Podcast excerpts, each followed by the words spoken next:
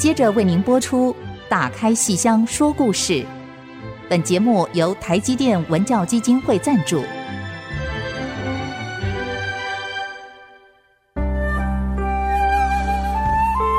打开戏箱子，看见台上的精彩一刻。戏箱子里还有许多你不知道的喜怒哀乐、悲欢离合。让戏曲专家王安琪、罗世龙和您一起打开戏箱说故事。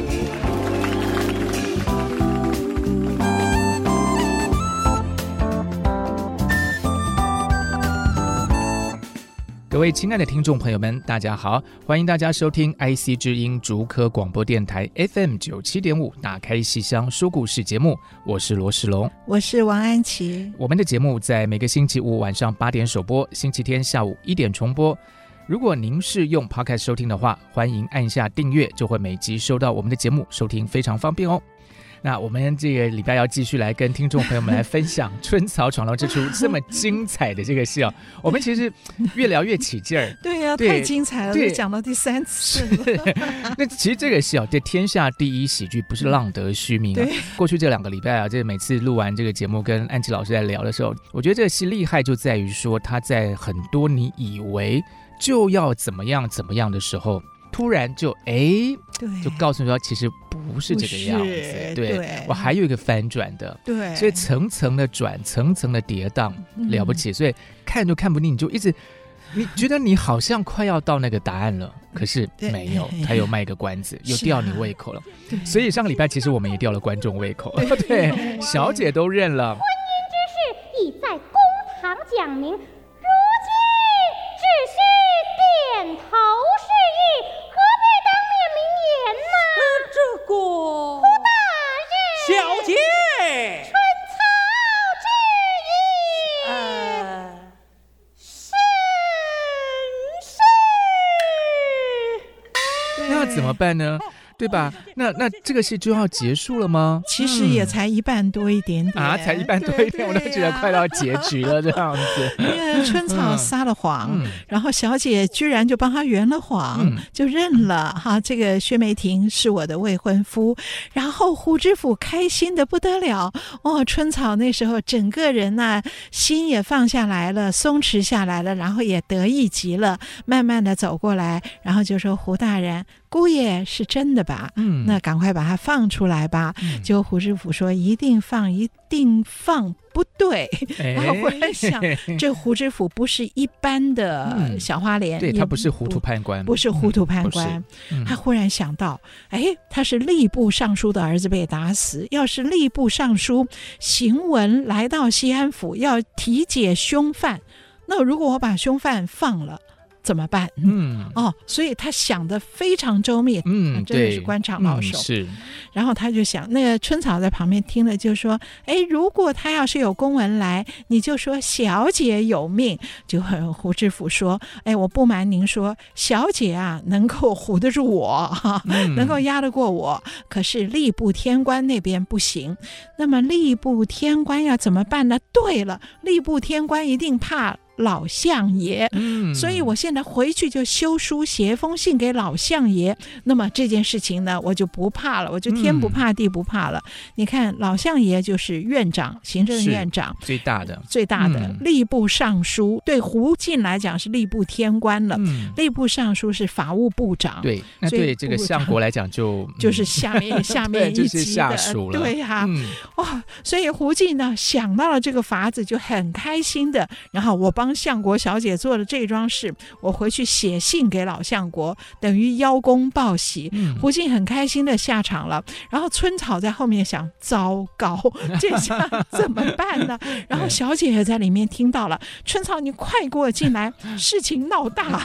对，这件事要是闹到爸爸那边去，怎么得了？怎么得了啊？嗯、结果春草想一想说：不必害怕，哦，这个纸包不住火，既然已经这样了，我们就一起上京城抢那个圆。原告。好、哦，那小姐你不用害怕，有我这个军师保驾，管保你过五关斩六将，在老相爷面前可以抢原告。嗯、然后小姐一听不行，撒谎跟撒谎说我有了丈夫，怎么能去跟爸爸讲？要去你去，我是不去的。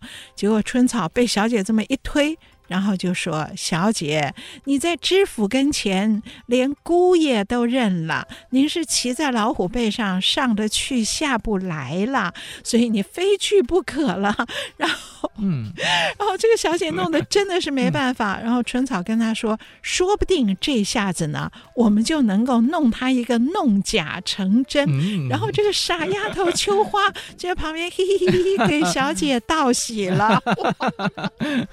哎呀！他给小姐道喜，嗯、那小姐真的是，就都会害羞的不得了了，哎、对吧？对呀、啊，你这个死丫头。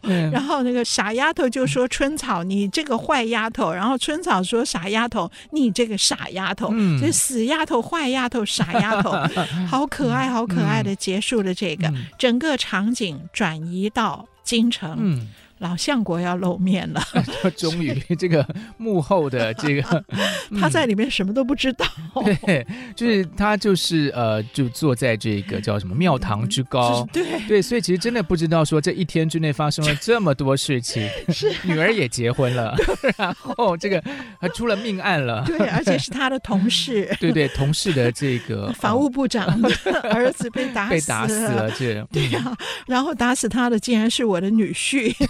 这怎么一回事？对啊，整个这个老相爷要出场的时候，嗯、观众其实都已经想笑了。对，终于看到你了。对，可是这个戏就妙在妙说，他其实没有这么容易被骗，而且没有那么好笑。其实他蛮可怕的，他蛮可，他很可怕。嗯、他是整个戏所谓揭发封建丑陋，嗯、他是一个。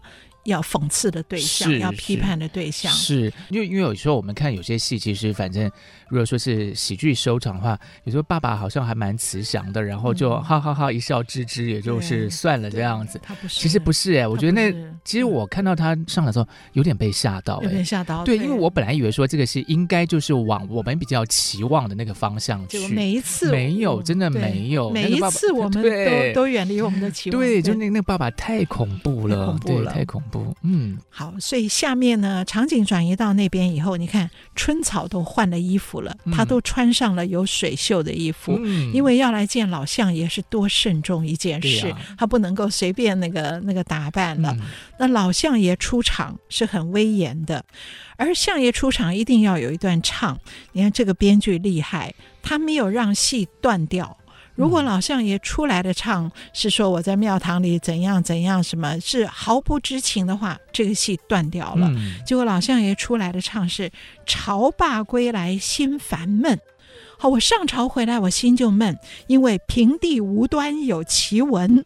好，他听到了一桩奇闻，嗯、所以观众就开始，观众立刻入戏。就是你刚才那场完了，你就算稍微跟旁边的人讲讲话，嗯、稍微出戏一下，你一看到这个词就立刻入戏。嗯、如果老相爷唱的是，呃，我有个女儿在西安，然后我什么什么什么的话，那观众还会想讲话，对不对？哈，嗯、朝罢归来心烦闷，平地无端有奇闻。闻我儿未把婚姻定，何来爱婿薛梅亭？嗯，所以他已经都知道了。是，所以这个戏背后已经演了一段戏。嗯、他们在早朝的时候，何来爱婿薛梅亭？偏是春草敢作证，公堂还气走了杨夫人。嗯、所以吴尚书朝房把罪问，老夫有口也难分。问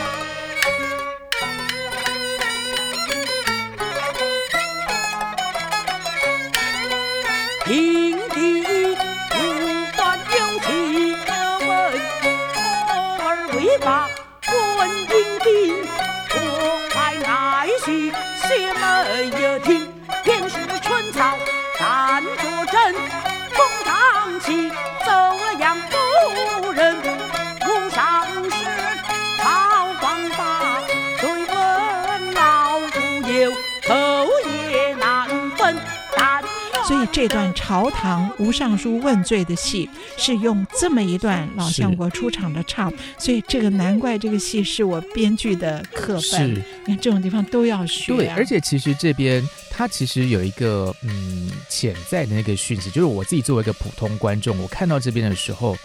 因为他已经知道了嘛，就是女儿他们都还没有来，可他已经知道，所以你就会感觉到说，所以其实春草要面对的是那么庞大的一个官僚组织，他们彼此之间是盘根错节，那个消息的互通，全那个叫什么？呃，利益的那种纠结，对，早就都知道了。那个对，那个庞大的一个大树根，对对，那个你你怎么去撼动这个官僚组织？是那个太可怕了。春草本来想的是说，老相爷宠爱女儿，对对，我们是女儿来跟爸爸一哭一闹就好了。对，可是那个后面不是只是父女之间的感情问题而已，那个是后面那么复杂的官场的权利，你未来怎么样去跟这些人？对，摆平啊，或者是什么之类的。我每天早朝要见吴尚书。是啊，对啊，是啊。嗯、所以春草一出来的时候，本来还是用这一套，就是哎，发现老相国都知道了，那他也没办法，他只有叫小姐哭，然后小姐还真的就哭啊，唱了半天，然后最后还哭儿的娘啊，我想起了去世的娘，好不伤心。哇，那边观众都会笑，嗯、所有这种都会用这招。哎呦，我妈死的早啊，所以没有人替我做主啊。嗯、当他大哭。哭的时候，观众会笑，可是那个老相爷，老相爷在后面也难过。可是当老相爷再开口唱，观众就知道没那么简单。嗯，原来老相爷想的是说，原来祸根是薛梅婷，我现在要快刀斩乱麻。嗯，所以他一唱这几句，哇，他心狠手辣，所以他表面骗女儿。说我现在写一封信，因为刚才西安府已经派那个王守备，嗯、又是王守备，王喜，王喜已经来送了胡知府的信给我，嗯、结果王喜以为胡知府就是来报喜的，然后一直说贵婿什么什么，结果被那个老相爷呵斥了半天，王喜已经吓得腿软了，现在要等老相爷的回信。那么呃，老相爷就跟女儿说，那我就回信给胡知府。替薛梅婷美言几句，嗯、所以他骗女儿是骗女儿。可是春草发觉不对，哎，春草到底怎么来骗女儿？察言观色，发觉不对。哦，那我们先卖个关子哦，嗯、那待会儿再回来看看这个老相国老谋深算到底是怎么样来处理这件事情。是。嗯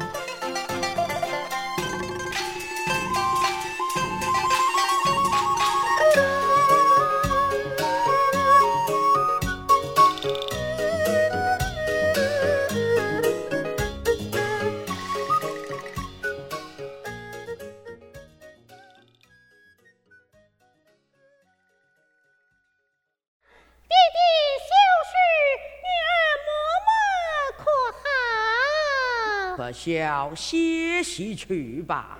老相爷写信，我给您捧砚，行吗？砚台现在桌案之上，何用你捧？还不下去！哎，小姐，那咱们走吧。嘿，小姐，这封信怕是有毛病，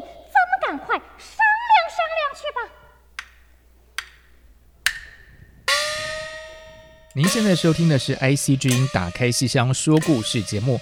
哎，我们不但打开戏箱哦，凡是在戏曲里出现一封信，对，那就是要被打开的。对对对 对，其实信里面一定都会有玄机哦。每次你只要看到说有信，那就是嗯，到底写了什么？是，嗯，老相爷说，我写一封信，叫王守备带回去给胡知府。我的信是要帮薛梅婷美言几句。可是春草一看老相爷的脸色，就觉得不对。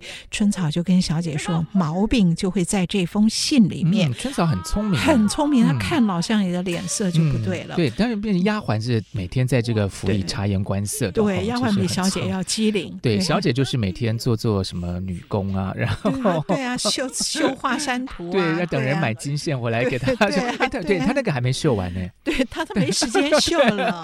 对对对，哦，所以就很忙了。这个，对，所以那个就不管他了，不管他了，赶快就到了京城了。是是是，嗯。所以春草就说：“我们一定要看到这封信。”是他叫王守备带回去的信。可是老相爷呢，叮嘱王守备立刻启程，啊，不可以拖延，而且这个信要贴身带好，当面交给胡知府才能拆。所以王守备怕死这个老相爷了，说什么也不肯拿出来给春草。春草本来是说：“啊，是我们小姐的喜事，给我们同乐嘛。”对，那王守备绝对不敢。那结果春草就想办法诓出了这封信。哎呦，想了办法呢，就是王守备，现在我们都在京城碰面，那你现在要回到西安府啊，我要很多东西要送给你啊，然后呢，先拿了两盒京城的特产，就是。蜜饯，嗯，我们到现在到北京去，嗯、都还有朋友送北京的蜜饯给我们呢，哦、所以真的是京城的特产。所以你想，蜜饯两大盒，这个在舞台上是真的装好盒子，嗯、让那个演员拎着。那王守备的一只手就先拎了两大盒蜜饯，然后春草还有礼物，是件皮袄子带回去给知府的夫人。一个皮毛给他做袄子穿，嗯、所以左手就捧了一件大皮袄，嗯、哇！所以故意用这些东西把那个王守备的手全部占满，嗯、胸前还挂着一面大菱花镜，哎，通通都占满了以后，他已经没有手来拿任何东西了。嗯、可是他很开心，对哦，拿了这么多礼物，嗯、笑得不得了，还有两瓶酒，是，所以都是难拿的东西。嗯、可是他开心极了，就。这时候春草骗他，哇，老相国过来了，所以你赶快躲到后面去。然后在刚才要挂那个菱花镜在脖子上的时候，把他贴身的那个招文袋拿下来了。嗯、所以春草用这个办法框下了那封信，然后把王守备框到后面去站等，然后利用这一点点时间，他跟小姐看信。哇，这里面大有学问。嗯、我听说呀，嗯，那个普仙戏的编。编剧陈仁健，整个剧本编好以后，为了这封信想了一年。哇哦！一个剧本没有编多久，这封信想了一年。后来去请他们莆田仙游那边的这种才子一起帮忙，嗯、才把这封信弄好。哇，这封信到底多么的神奇？里面到底写了什么了不起的东西？要花一年的时间。呃，老丞相写了一首诗。嗯给胡知府，嗯，来书一幅意重重，称道薛兄当世雄。就是说，你胡知府啊，寄了一封信，贺喜的信给我。好，然后你的信里面说，这个姓薛的啊，哇，他是当世的英雄啊。嗯、所以你的来书，来书这一幅里面有好多的意思。来书一幅意重重，称道薛兄当世雄。漫亚人传是我序，老夫不许他乘龙。我们听到关键在第四句，嗯、老夫不许他变成乘龙快婿。嗯、第三句是慢亚，亚是惊讶的讶，你别惊讶，外面的人都在传。他是我的女婿，曼亚，你枉自惊讶，怎么老相爷保密保到家，竟然有了个女婿？好，你们惊讶是白惊讶的，因为我根本没有要这个女婿，老夫不许他乘龙。接下来你要怎么做？首赴京都来领赏，你把姓薛的这家伙的手头交来京城。首付付交给我，交到京都，你来领赏。你杀了薛生，然后你带着他的头来到京城，你来领赏。我给你胡知府升官御宴，好酬功。我给你升官，我给你摆宴席，给你大大的功劳。案情重大，须明决，休再依为两可中。这是桩大案子，你不要有任何的犹豫，你快来。哇！结果小姐念这封信，小姐请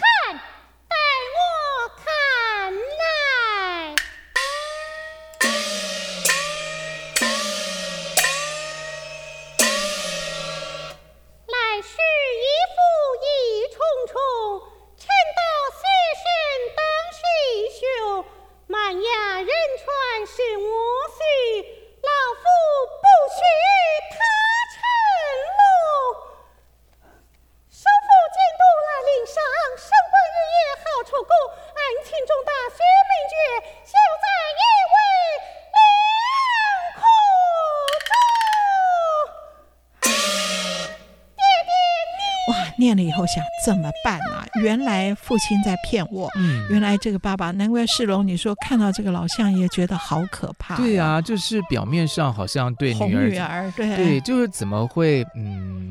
快刀斩乱麻，要把这个祸跟薛梅婷对，就是其实他其实完全没有去考虑说女儿的这个种种的，他其实就是想着说他自己的一些自己的对，然后他的官场上的那些东西，所以嗯。所以很可怕，写的这封信、嗯、就叫胡知府把薛梅婷的头送来京城，他不是我的乘龙快婿。那么一听以后，这小姐急了，然后春草就问：“我们把它烧了？嗯、哦，我们然后我们或者是另外写一封？哦，你烧了，你怎么让那个王守备那个去回信？啊、那更明显嘛，更明显。对啊，那如果要是另外写一封，没有官印，没有印章。”那么最后，春草说：“小姐，你能不能改一改呀？”嗯，所以这一场改信实在是太精彩了。哇、怎么改？现成的一封信，怎么改？你不能够画个圈在旁边 画掉，用立可白涂掉，不是这样。所以中国文字的奥妙就从这里要显示出来。嗯、结果小姐有学问的，小姐一看想到了。老夫不许他乘龙，不许，他就想到了我们许多章回小说，还有那些说书的里面啊，嗯、都会讲到李世民的故事，嗯、跟瓦岗寨群雄的故事。里面有一段就是不赦难劳李世民。嗯，好，李密拿着这封信，他要改，本来写的是不赦在监狱里的李世民，不赦不赦免，结果李密把那个不。不要的不，改成本来的本哦，就出个头，头然后加一横。嗯、不要的不，改成本来的本，嗯、上面出个头，下面加一横。所以小姐是从章回小说，从这些啊、呃、说书讲史里面有这么一个印象，嗯、把不舍的不改成本。那么我父亲这边写的老夫不许他乘龙的不，也可以改成本，老夫。本许他乘龙，嗯、我本来就要这个乘龙快婿，嗯、只是我遮掩的没有说，我保密，所以你们都惊讶，嗯、说我怎么会有这么一个女婿？这个这个小姐也蛮有学问，相府千金嘛，偷偷看章回小说哎，对对对，一般我们不是都是不能看的，对对不是一般，所以爸爸不在家就会自己偷偷看这个东西，还不是很可爱，还不是看西厢那个看瓦岗寨隋唐。随堂说堂，对他嗯哦也 不简单，不简单，不简单。反正有学问，就是各方面的学问都有。嗯、是，可是还有一句，好，老夫本许他乘龙。可是下面一句是首赴京都，把薛梅亭的手头交付到京都来，首赴京都来领赏。这怎么办？这个怎么改法？嗯、结果这小姐很犹豫，就在那边首赴京都。那么春草呢，也在那边嘀咕怎么办？首府京都，春草念错了，嗯、念成首府京都。嗯、然后小姐说：“不是，你念错了，是首赴京都。你刚刚念错的首府，嗯、好，西安是全国的首府，嗯、胡知府是西安的首府，嗯、首府中的首府。”首付本来是交付给你的付，嗯、我们加一点，加一横，加一撇，就变成总统府的府。嗯、所以首赴京都变成首府，指的就是胡知府，你您这位西安府的。知府大人，首府，嗯，好，所以首赴京都，头送来京城，变成首府。胡知府，你来京都领赏，嗯、你可以升官，我可以为你摆酒宴，嗯、你就好好的酬谢你。所以这桩事情，哇，改这两个字。太太妙了，太妙太妙！而且这个信是托这个王喜带回去，所以那个受信人是首府，这也很自然，是首府，对啊，所以我称你首府，对呀，哇，实在是太妙了啊！这个戏啊，真的是有功夫、有内涵、有文化、有文学，是是是是，这个花了一年的时间写出这个戏的内容，对呀，安插在这里多精彩呀！是，所以我们再也没有想到会是这样子的，对不对？是，这也。看得出说这个文字的奥妙，还有其实呢，念错读音有时候也是会小兵立大功。哦，是是是是 是，对对对，你讲对对对对。若不是春草读错了，对，小姐也不了。会，对对对对。所以呢，哎，这个又是有点好像刷新了我们的观念，就是傻人自有傻福。所以竟然是这样一封信带到了胡知府的手上。是好，那到底这封信又会产生什么样的后续效应呢？我们先休息一下，想待会儿回来。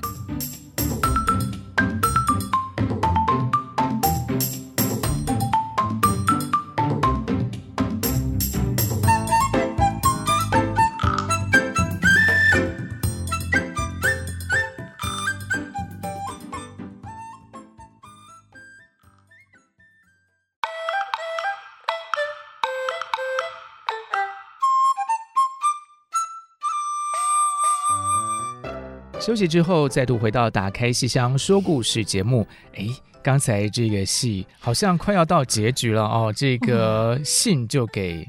胡知府了，王守备把信送给胡知府。嗯、胡知府接到信，我是首府，西安首府，接到宰相给我写说首府，还可以来领赏，你到京城来领赏、嗯、哦，所以把我的女婿送来京城，所以下面一场好热闹哦，嗯、押对宝了的，押对宝了。胡知府觉得我真的是给相国做了一件大事，嗯、所以他们大张旗鼓，而且王守备说春草讲的，我们老相爷讲究的是排。排场、嗯、哇，所以他摆出大排场、大阵仗，有四个那个大红牌子写的“贵婿进京”，哇，就是把这个薛美婷给送到京城，送到京城，而且沿途大吹大擂。就为什么有种好像什么出巡？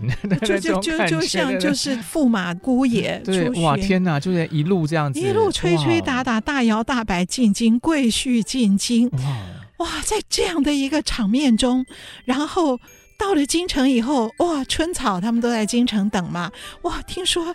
贵婿进京，而且听到的还不是说他们到了，而是十三省的各级官员全部送来厚礼，说给小姐贺婚。然后老相爷一听，哪有此事？我女儿没有结婚，通通辞掉，通通辞掉。然后春草说：“哎呀，这真不好听啊！”对呀。然后老相爷说：“等等等等，不要辞，不要辞。嗯、好，把他们全部请到花厅，让我来想想是怎么回事，怎么回事。嗯、所以这老相爷到后来，老相爷是个。很可怕的人，嗯，对。可是从这一刻开始，他变成一个很搞笑的人，对。不过其实他某一种程度上还是流露出他的那种老谋深算，还是老谋深算。对，就是说，就是说，你其实就算你有再多不满，反正现在情况这样子，你也不能好像对，对你也不能轻举妄动。对，他吓坏了，嗯、这老相爷，所以。所以，因为他那么厉害，所以观众本来讨厌他，嗯、结果现在看到他被自己的计谋所蒙骗，自己挖了一个洞给自己跳，对，给自己跳。所以他听到原来这消息是西安府传来的，嗯、原来是春草当堂认婿，弄假成真，所以这个贵婿居然是薛梅亭，他整个人吓呆掉了，嗯、而且所有的厚礼全部来了，他又不能退，然后就哪一个官员敢漏掉行政院院长女儿结婚的事情，对不对？所以他整个呆掉以后，观众好高兴哦，嗯、看到这个我们讨厌的坏人，现在你自己给自己找了麻烦吧，嗯、然后你的尴尬、你的窘迫，我们就觉得太好笑了，嗯、而这也达到这个戏当时编的时候的目的，我们要揭发封建丑陋，所以古代社会中那种丑陋全揭发了，然后春草开心的不得了，那春草就王守备又来了，王守备又进京来了，哎，春草。说你要来啦，然后王守备就说：“我们一路大吹大打的进来，哇，真的是有光彩啊，太光彩了。那么现在全国都知道了，只差万岁爷不知道。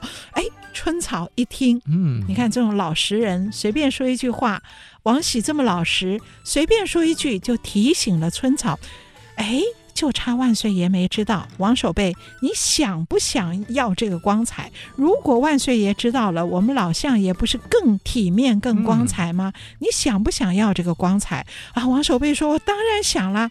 那么你只要进宫告诉徐太师，那么万岁就知道了。嗯、结果果然，所以最后一场御笔不仅太师来了，吏户礼兵行宫吏部没有来，因为吏部尚书、这，然后其他的护礼兵行宫全都来了，嗯、除了吏，然后太师也来了。最后万岁爷御笔亲提了佳偶天成，哇哦，皇帝的匾额来了，而且赐了多少黄金，然后命。立刻成婚，这老相爷吓到，因为 我、哦、天哪！啊，胡知府即刻就到，他想完了，所以一见到胡知府，他就问他：“你送来了是吗？” 胡知府说：“我送来了。” 然后老相爷说：“是照我书信上送来的吗？”“是啊，当然照着老相爷书信送来的，所以是这个。”指 老相爷指的头，对，是把头送来了吗？然后胡知府以为是升官，所以指着自己的乌纱帽，是这个。结果老相爷快瘫了，就问你是怎么把他送进来的？鲜血淋漓吗？就胡知府说是。完完整整、大摇大摆的进来的啊！这老相爷一听，原来有救，原来是完完整整一个人，怎么会这样？你把信拿来给我看，然后一看，嘿嘿哈哈。然后他当然知道是春草，可是在这一刻啼笑皆非，对，也是没办法了，没办法。所以这个状况下。这个戏啊，在后面是极热闹的收场，然后观众在下面笑得嘻嘻哈哈，嗯、然后看到老相爷是狼狈不堪，是，所以整个戏编得这么成功，可是有一个角色最难编，嗯，我们到现在才发觉，春草的难已经一关一关都突破了。小姐的难，这封信一关一关也都突破了；胡静的难也都一关一关突破了。嗯、有一个人最难编，嗯，谁呀、啊？嗯，我们的。一开始以为的主角，对，以为是男一的那个，对，本来以为是男一，就是薛梅婷。嗯、本来以为英雄救美会往爱情发展，后来发现原来他是男二，甚至男三的，因为老相爷是二，对，中间都没有他的戏，他没有戏，他被关，被关。他被关了，对。然后在公堂上也没有叫他辩理，嗯、他本来就要被当场打死在公堂，所以这个本来以为是男一的，其实是男三，他的戏还没有老相爷重。嗯可是他到后来被贵婿上京的时候，他插花披红，被胡静簇拥着出来，这角色难演。嗯，这个是一个小生的角色，京剧的正规的小生，长得眉清目秀，何况是个行侠仗义的英雄，所以英气逼人。可是他好尴尬哦，我怎么会被插花披红？我怎么会变成了一个？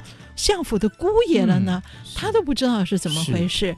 所以，如果你要把他演成我很得意，我因祸得福，嗯、我我这下子哦杀了一个人，结果哦没有想到哦，我现在可以变成相府的姑爷。嗯、如果他演出了得意，那这个角色彻底失败。是，这不仅是编剧的失败，也是演员。可演员很可能。毁了这个编剧，是，所以演员绝对不能演出那样。所以演员在被插花披红、簇拥上京的时候，他要演出一副正气凛然的样子。嗯、好，你们叫我去，我是英雄，我有盘算的，叫我去我就去，我要在老相国面前，甚至在金銮殿上变个是非黑白。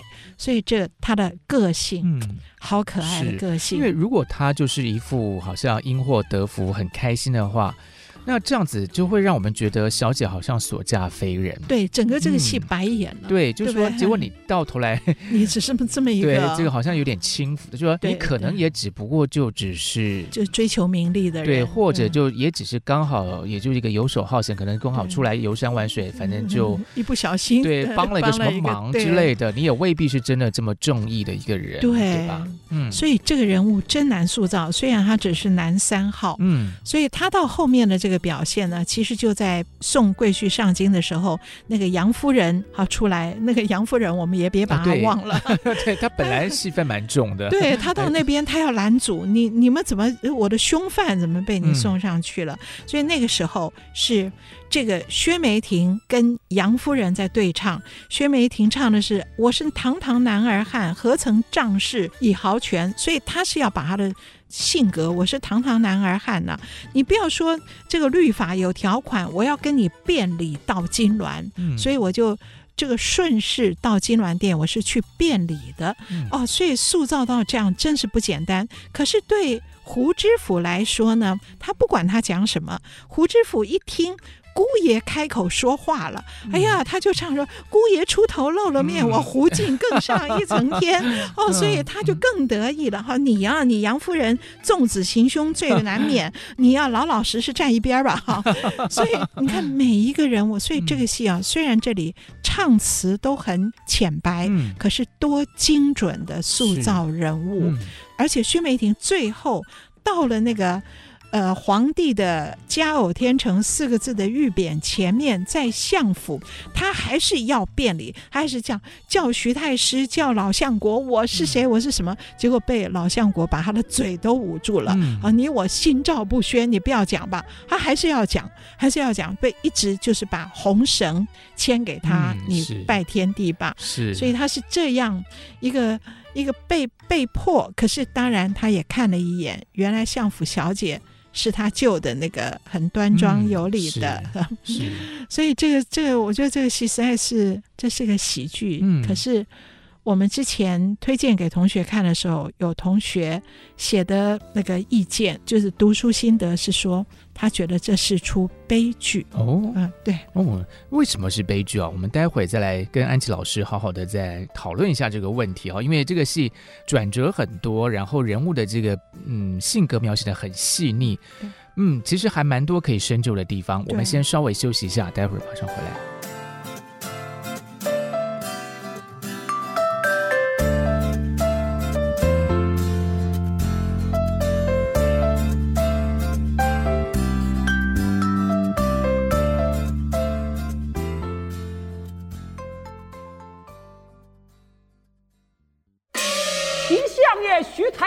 带领护理兵行宫五部大臣给小姐贺婚，已到午门了。皇上将要击杀了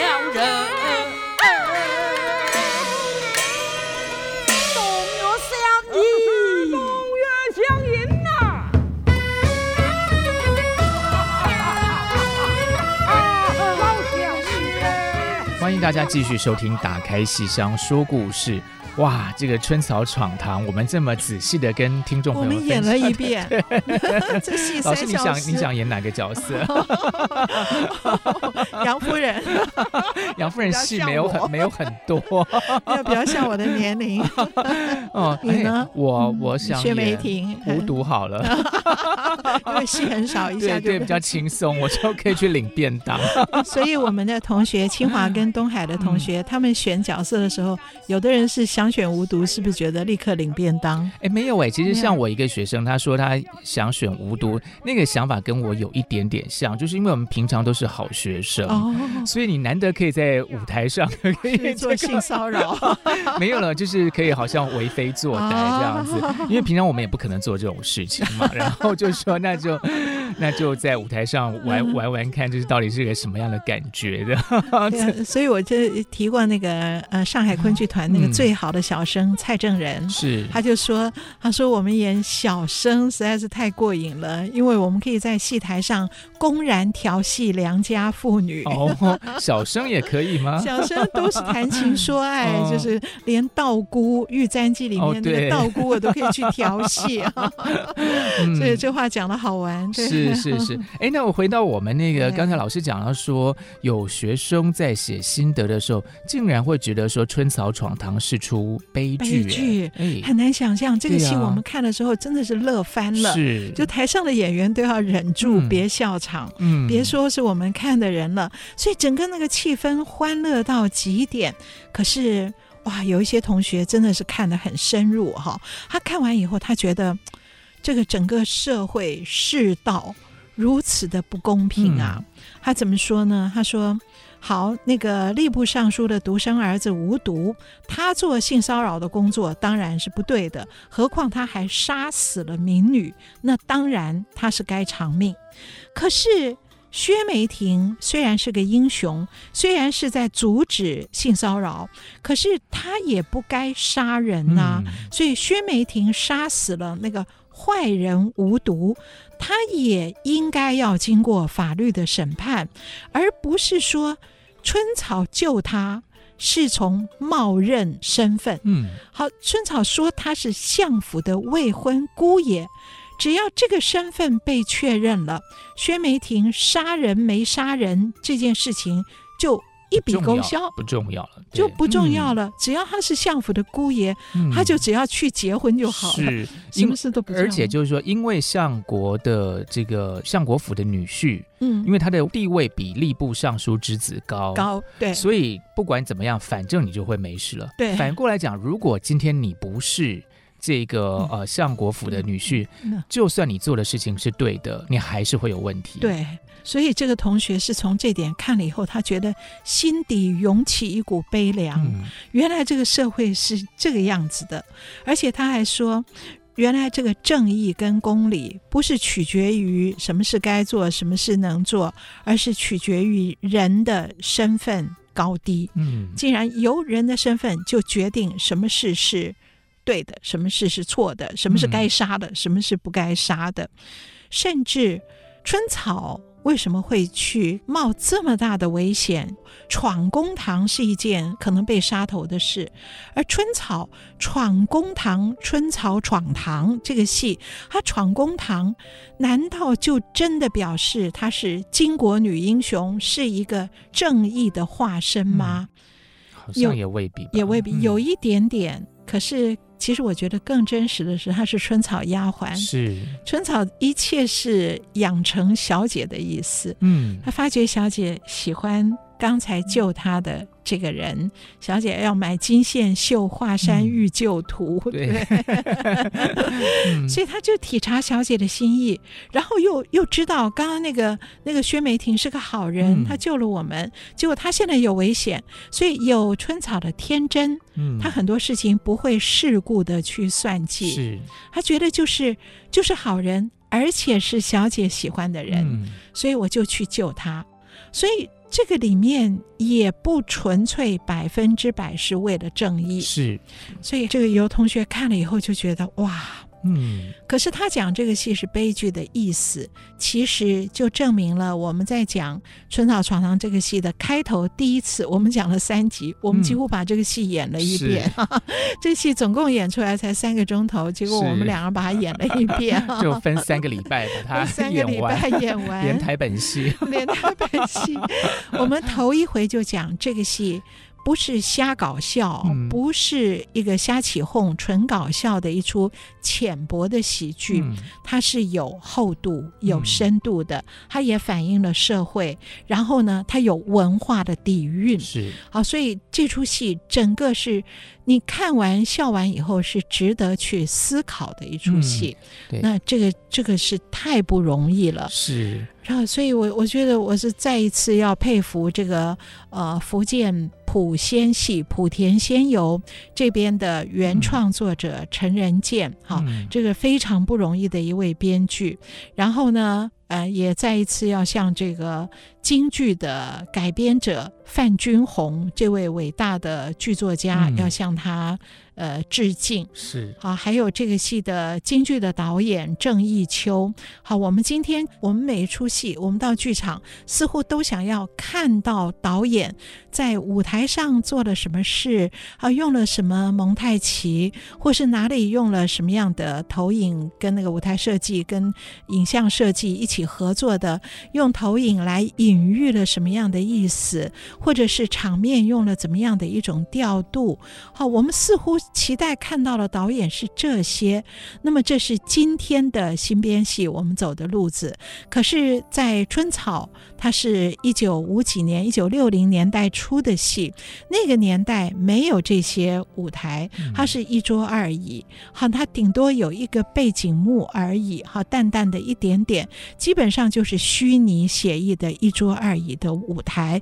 在那个时候，可是那个时候的导演做的事情。绝不下于今天的导演，他要能够把舞台的走位做到那么精准，嗯、把每一位演员的声音、表情、面部表情，跟唱腔的设计，跟整个的配乐编曲的设计做到这么样的百分之百无懈可击哦，所以这个导演郑义秋，我是非常非常的佩服。是，嗯、所以这个是我觉得这出戏是。可以永垂不朽的，是还有原创的，原创首演这个戏的演春草的刘长瑜跟演胡知府，你看男一号是胡知府，嗯、小花脸寇春华，是。他们太厉害了。是。我们后人怎么样学都是学他们的范本，嗯、即使自己有再多的创发，也都逃不出他们的手掌心，因为他们几乎都做到了。嗯，那真的是太厉害的一出戏哈，所以我觉得。